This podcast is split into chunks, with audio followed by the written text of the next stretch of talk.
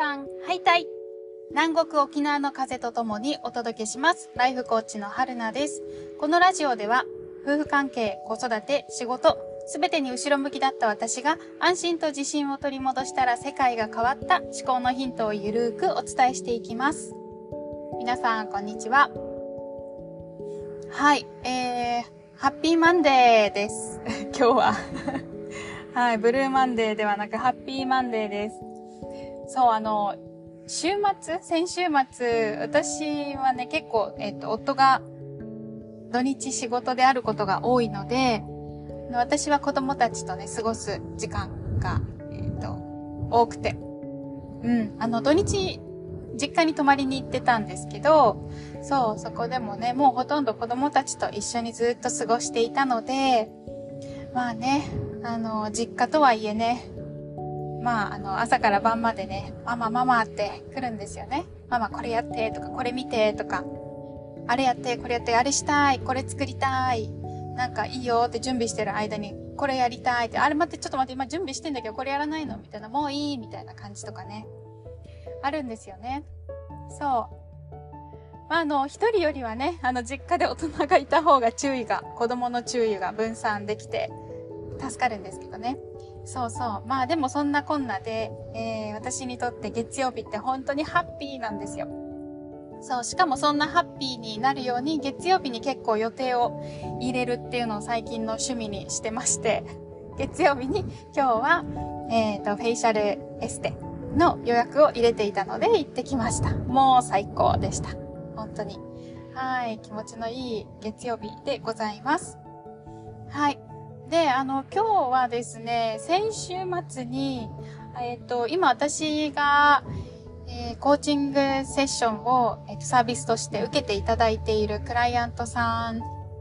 で、えー、合同、合同で、数名のクライアントさんでグループセッションをさせてもらいました。で、これ初のグループセッションだったんですよ。私がサービスを始めてから。で、まあ、そのクライアントさんと、あと、えっ、ー、と、また別で、体験セッションを受けていただいた方も一緒にね、あの、グループセッションさせていただいたんですけど、もうね、散々言ってるんですけど、グループセッションほんと最高だなって思った、あの、機会になりまして、はい、今日はまたそこから感じたことをシェアしたいなって思います。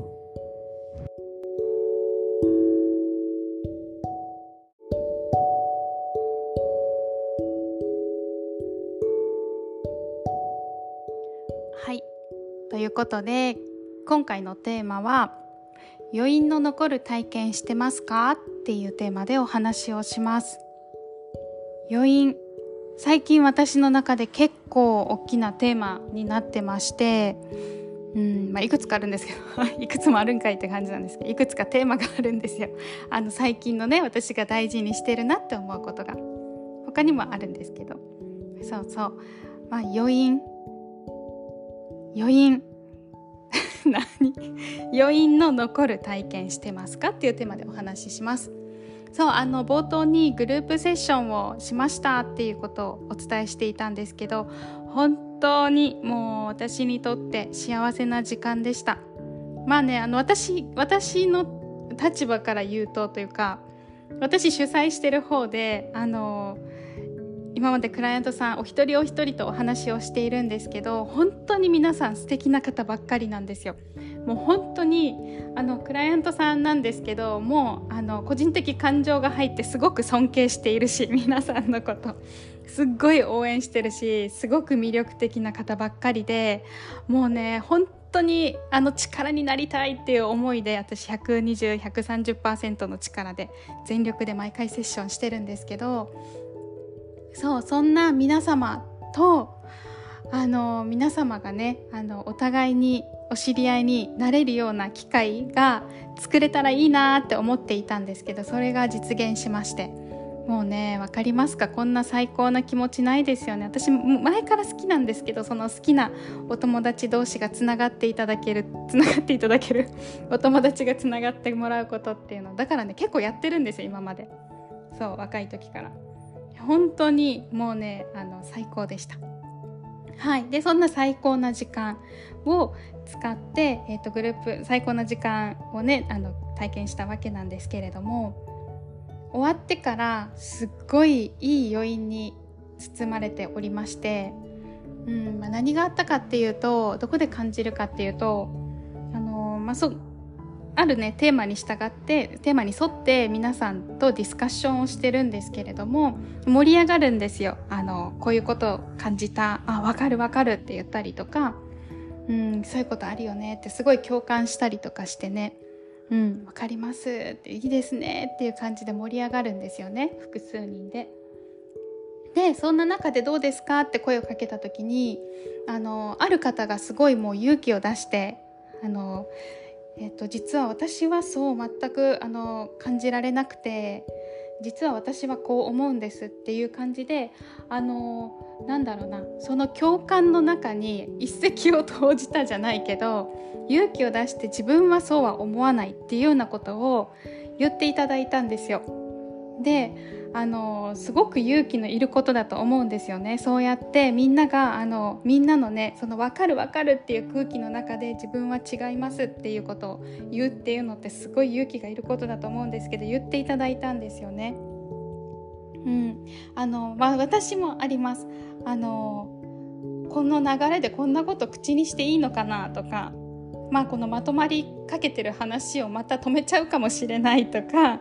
言っても誰も分かってくれないかもしれないとか。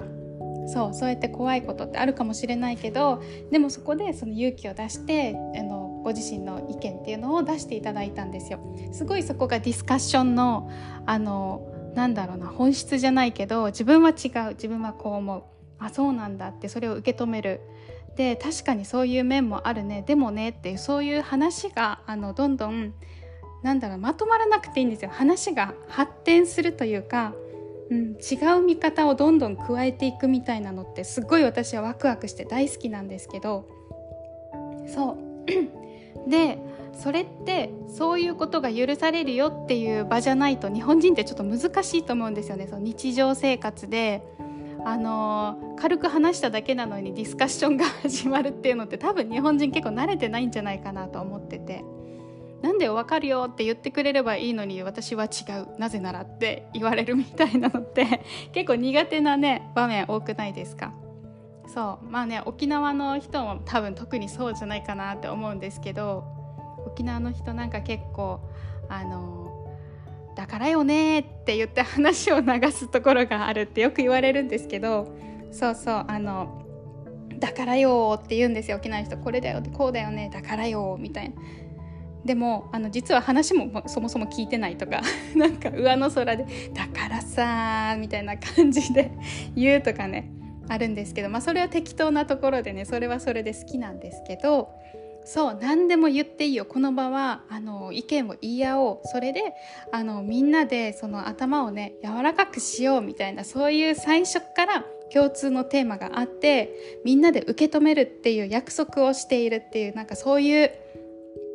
場があってそこで自分の意見を言えるっていうのってすごくあの私は大事だなと思うんですよ。日常生活で。なかなかその友達仲良くしたい友達とあのそれで喧嘩が起きないって保証があればいいんですけど。そうそう。なかなかねそういう時間持てないからそういう時間があるのってすごいいいなってやっぱグループセッション大好きだなって思うんですけど。で思ったのはそういう場で例えば自分と違う意見が出た時うんと自分の意見をいやそうは思わないって否定まあ、否定というかディスカッションだからそうそうは思わない私はこう思うっていうようなそういう会話ってうん結構人によってはうんあのそのセッションディスカッションのその時間が終わった後も悶々とした何かが残っていたりなんであの人はこういうこう思ってるんだろうとかなんで根本的に全然考え方違うんだろうとか、うん、例えばそれが感情として私が今言ったようなワクワクだったり場合によってはモヤモヤイライラだったりうーんムカムカだったりうーんとなんか嬉しさだったりうん、なんかすっごい考え込んじゃうようなことだったりなんでこんなに自分の中にこれが引っかかって残るんだろうみたいな感じとかなんであのキーワードに自分はこんなに引きずられてんだろうとかなんで私はここに執着してんだろうとかうんなんかそういうどんな感情でもいいんですけど後々考えるようなことそれを私は余韻が残るっていう表現を今してるんですけどそういう経験ができてるかどうかってその時間を有意義に使えたか使えてないかっていうのにつながるんじゃないのかなって最近思っていて、うん、だからあのそういう時間が最近取れてるかなっていうのをあの考える指標にしたいと思ったんですよね。あの自分が、えっと、成長するためにとか自分自身を、まあ、特に何も変わってなくても自分自身を見つめて自分を知る。でその自分を知ってまた次の行動に生かすなり次の選択に生かすなり自分の大切にしたいものに気づいてそれを次のあの、ね、あの選択に生かすとかそういうなんか考えるっていうようなことのきっかけとか刺激になってるかどうかでその時間が日常生活でどれぐらい取れてるかってすごく大事大事だというかと取っていった方がいいと私は思ったんですよ。だからあの今回のテーマは「余韻の残る体験してますか?」っていうテーマにするしようと思ってるんですけど、ね、これがあの私がこれからサービスを運営する中でもやっぱり大事にしていきたいし皆さんが一緒に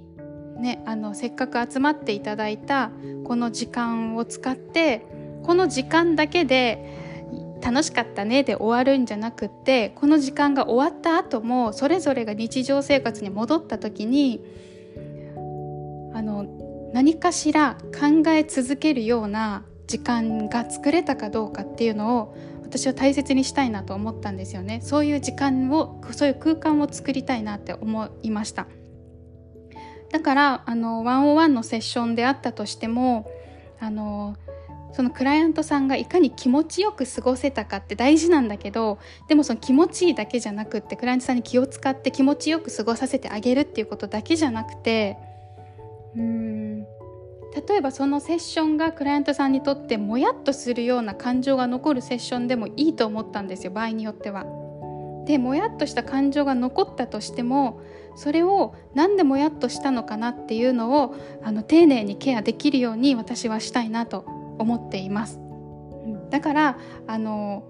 えーと、私はそのセッションっていうかサービスを提供する上でそういうもやっとされるっていうことちょっとイラッとされるっていうようなことを恐れずにそれがこの人にとって考えるきっかけとして必要だと思った時はそれをどんどんやっていきたいなっていうかそういうそういう方針を選択したいなって私は思いました、うん、ちょっとね勇気のいることではあるんだけどうん、でも私はサービスを提供する上でその人が本当に成長するためにここを時間をとってあの考えてほしいなって思うところがあったらそこは、えーと、見逃さず掘り下げていきたいその人がもやっとイラッとしたとしても掘り下げていきたいなっていうふうに思っています。ちょっと私のサービスの話になったけどでもそういう余韻が残る体験っていうのってあのもちろん私はサービス提供者としてそういう体験を提供できるようにするんですけど逆に私自身、うんと、サービスを受ける立場であったとしても私が参加するからにはその時間を私自身が後々余韻が残るような姿勢で参加しようっていうふうに思いました。だから参加したんだけど何の記憶も残ってないとか なんか参加したんだけど「はあ楽しかった」って言ってその晩には忘れてるみたいな時間には使いたくないなって思ったんですよね。だからあのサービスを受けるにしても誰か人と会うにしてもそこでの会話っていうのが私のその人とその時間が終わった後も余韻が残るような会話ができるかどうかとか余韻が残るような会話をしたいしうん。あとは何だろうな、うん、何かサービスを受ける時も余韻が残るような時間余韻が残るような自分自身がね余韻が残るような姿勢で挑みたいしあとは人と会った時にしても相手に何かその時間の余韻が残るようなあの私がもらうんじゃなくて相手にも残るような、えっと、コミュニケーションが取れるようにできればしたいなって思ったし、うん、っていうのをちょっとね最近改めて感じていますね。すごいね好きなんでしょうねこうやって考える。余韻を残して自分で一人で考える時間っていうのがきっと。そうそう。でもそういう時間を取れてるとうんすごく充実した気持ちになるしなんかあの私自身が喜んでる感じがします それがどんな感情であったとしても感情がないあの暮らしっていうのはねちょっと私にはありえないかなって思うのでそうそうそういう体験もしね少ない方ぜひぜひあのご自身の内面の成長のためにもあの余韻が残る時間を過ごすためにはどう取り組んだらいいかなどう向き合ったらいいかなっていうのを考えるのはいいんじゃないかなって思いました。はいということで今日はこの辺で終わります。よければ次回も聴いてください。